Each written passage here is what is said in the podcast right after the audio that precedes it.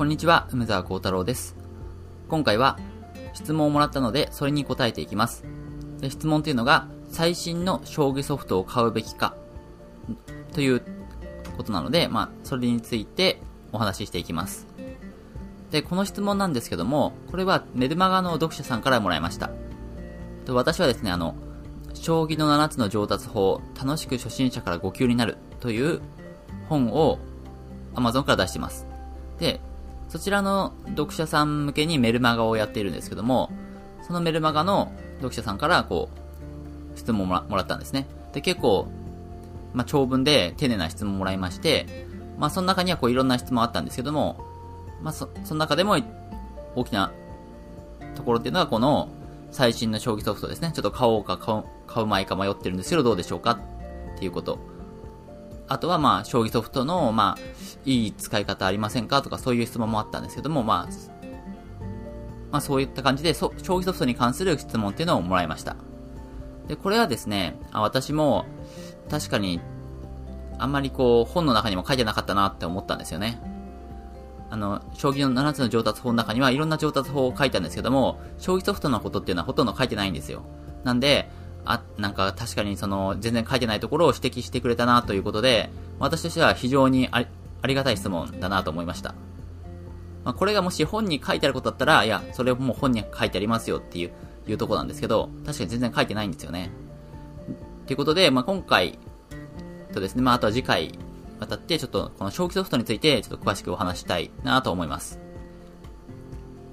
で、将棋ソフトは、なんでその本の中にも詳しく書かなかったかっていうと、あの、あんまり私は将棋ソフトを使うことをお勧めしないからなんですよね。あの、なんでお勧めしないかというと、将棋ソフト自体が悪いとかそういうことじゃなくて、もう単純に使いこなすのが難しいからです。まあ、だから、あの、お勧めしないと。で、将棋そ、将棋の勉強法っていろいろあるわけですよね、こう。まあ、7つの上達法っていうからには、こう、7つ、まあ、紹介したんですけど、まあ、詰将棋とか、次の一手問題とか、まあ、観戦とか、指導対局とか、いろいろあると。まあ、そういう中で、まあ、将棋ソフトっていうのは、ん、んと、結構、ん、使うのが難しいと。まあ、だから、その初心者向けじゃないんです。ね。まず、あの、パソコンの操作が難しいです。あの、ダウンロードしたり、インストールしたりすると。さらに、そうやってパソコンに入れた後も、いろいろこう設定を調整したりとか、こう、手順とか消化値とかそういうのを見、見つつパソコン操作してっていうのがですね、まあ難しいと。いうこともあって、まあお勧めしないんですよ。そういうなんかソフトの使い方を覚えたりとか、あるいはその、使いこなせるような、こう、技術を磨くってことをしてる、するぐらいだったら、こう、もうさっさとその本とかで勉強しちゃった方がいいんじゃ、いいんじゃないですかっていうのが、私のスタンスです。まあ、そういうのもあって、まあ、あまりお勧めしないし、本にも書かなかったっていう、まあ背景があります。まあなんですけども、まあこの質問くださった方の場合っていうのは、もうすでに将棋ソフトを持ってるっていう話なんですよね。まあちょっと古いんですけど、将の将棋ソフトっていうのを持ってて、すでにまあたまに使ってると。まあその上で、今最新のソフト将棋ソフトですね、まあ激差し、激差し15っていうのがあるんですけども、まあそういうのを、まあ買おうかどうか迷ってるんですよ、と。っていう話なんですね。で、そうなるとですね、私としても、ちょっと、まあ話は別になってくると。将棋ソフトを使いこなすのが難しいっていうのは、まあ、初心者の人が使いこなすのはもうほぼ無理だと思うんですけど、この質問くださった方っていうのは、まあ、ちゃんと自分の気力っていうのも書いてくださってて、将棋ウォーズで 4, 4級だと。いうことなんですね。で、さらに初段を目指したいっていうことで、それぐらいのレベルになってくると、まあ、将棋ソフトを使うのも、まあ、ありかなっていう感じはしてしてくるんですよね。まあ、初段近くなってくると結構将棋ソフトを使って、こう、いろいろ勉強するっていうのも、まあ、だんだんとこう、ちょっと使いこなせるようになってくるような、将棋の実力ですね。それぐらいになってくるかなっていうことで、ありかなっていう、というのも感じました。ってことで、あの、すでにもう将棋ソフトを持ってて使ってるってことは、もう使い方とかはもうわかるわけじゃないですか。だからそこをわざわざ新しく覚える必要もないと。で、しかも将棋の強さ的にもそんなに問題ないと。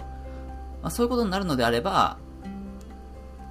あの、結構将棋使うのも、将棋ソフト使って将棋の勉強するっていうのもありかなって思うんですよね。だから、ちょっと、この最新の将棋ソフトを買うべきかっていう質問に対しては、私はまあ、買ってもいいんじゃないですかっていうのが私の、まあ、答えになります。で、これっていうのはもうやっぱり、それ、人それぞれなんですよね。一般的に、だから、普通の全然わかんない人に対して将棋ソフトをおすすめするかって言ったら私はおすすめしないんですけど、まあこういうふうに、具体的にですね、まあ今こう、自分はこういう気力があって、もうすでに将棋ソフトを持ってて、で、新しいのを買うかどうか迷ってるみたいな人に対しては、私も買うのもありなんじゃないですかっていうことを言うことになります。で、これは人によってやっぱ違うっていうことなんですよね。どうしてそんなに、まあ人によって変わるかっていうと、それはやっぱり、将棋は楽しんでやるのが一番っていうのが、私の一番こ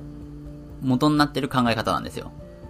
やっぱり、将棋っていうのはもう、いやいややるんじゃ強くなれなくて、もう楽しみながらやれる、そういう方法でやるのが、まあ、一番こう上達にはいいと思ってるんですね。で、だからそれが将棋ソフトの場合も同じだっていうことです。で、やっぱりこう、将棋ソフトを使うってこと自体が結構、こう、楽しいとか、こう自分に合ってるっていう人っていうのもいると思うんですよね。で、例えばこう、将棋ソフトを使うんだったら、もう最新ソフトを使うってると。でも自分は最新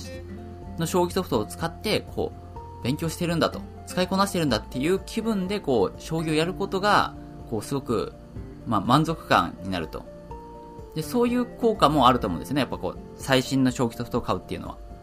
で、そのために買うっていうのも、だからいいんじゃないかなと思います。俺はこう最新のソフト使ってるぜっていう感覚ですね。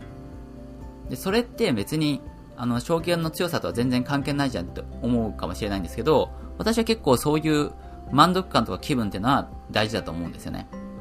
やっぱそういう満足感があるからこそ、よし、よし、最新のソフトも買ったし、これで頑張るぞとかそういうやる気が出るわけじゃないですか。で、そういうのがやっぱりこう、それ自体が楽しみでもありますし、だからそのためにこうソフトを使うっていうのもありかなと。やっぱり私もこう、大学で理学物理学科だったんですけど、まあ、そういう環境だと結構パソコンとかソフトとかそういうのがやっぱ好きな人は結構周りにいるんですよね。で、やっぱそういう人にとっては、別にその、新しいソフトを使うってこと自体が楽しかったりするわけですよ。で、あ、ここがこういう風に変わったんだとか、こうなんか、バージョンアップとかして、あ、前のバージョンとここが違うとか、そういうのを見るのが楽しかったりするんですよね。やっぱりそういうのもまあ別に、将棋の一つの楽しみ方だと思ってて、まあ、そういうのが好きな人だったらやっぱりそのソフト買っちゃうのがいいと思います。で、それをもし私が、や別にそのソフト使っても上達になんか役に立たないですよと。それ、そんなことやるより、詰将棋やった方がいいですよとか、そんな、そんなソフトを買うお金だったら定石書買いましょうよとか、そんなことを言ったとしてですね、あ、そうか、じゃあ、そういうことならソフト買うの我慢しとこうってことで、我慢して、で、そういう本で勉強したりするじゃないですか。でも、そのせいでこう、いや、でも本当は自分は最新のソフト使ってみたいんだけどな、みたいな、な、気,、ま、気持ちが残ったら、ちょっと、それってや、なんか嫌な感じじゃないですか。で、よし、じゃあ、なんかもっと強くなったら、将棋ソフト買おうかなとか、思って、そこ、それまで我慢すると。でもやっぱそういう気持ちでやっても、あんまりそう上達って早くならないんじゃないかなと思ってて、それよりはもう将棋ソフト気になるんだったらもう買っちゃうと。で買っちゃって、よし、これでバリバリやるぞっていう、そういう気分になった方がいいと思うんですよね。で、実際あの、将棋って結構、時間をかけることが大事なんですよ、結局。時間をかけて勉強すれば、大体どの勉強法をやったとしても、強くなれると思うんですね、ある程度までは。なんで、その、将棋ソフトを買うことによって、将棋が楽しくなって、時間をかけると。そうすれば、絶対強くなれると思うんで。その強くなれるんで、ただ、ルートが違うだけですよね。本を使って勉強するのか、対局で勉強するのか、ソフトで勉強するのか。ルートが違うだけで、結局その行き継ぐ先は将棋の上達っていうところは同じなんで、だからあんまりこのソフトを使うのがいいことなのか悪いことなのかっていうのはそこまで気にしなくてもいいんじゃないかなと思います。それで楽しい気分になって将棋に時間を使えるようになれば、それだけで十分効果があると思います。なので、今回の最新の将棋ソフトを買うべきかっていう質問に対しては、うん、将棋ソフトを使うのが好きだったら買ったらいいんじゃないですかと。まあ、別に私は将棋ソフト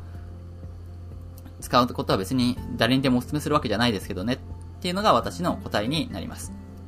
はい。ということでですね、将棋ソフトについてお伝えしたんですけど、まあ、もうちょっと将棋ソフトの説明した方がいいかな、にあ将棋ソフトについて語った方がいいかなと思うので、次回もこのソフトをテーマにしてお話ししたいと思います。はい。それでは、今回はここまでします。それでは皆さん、良い一日を。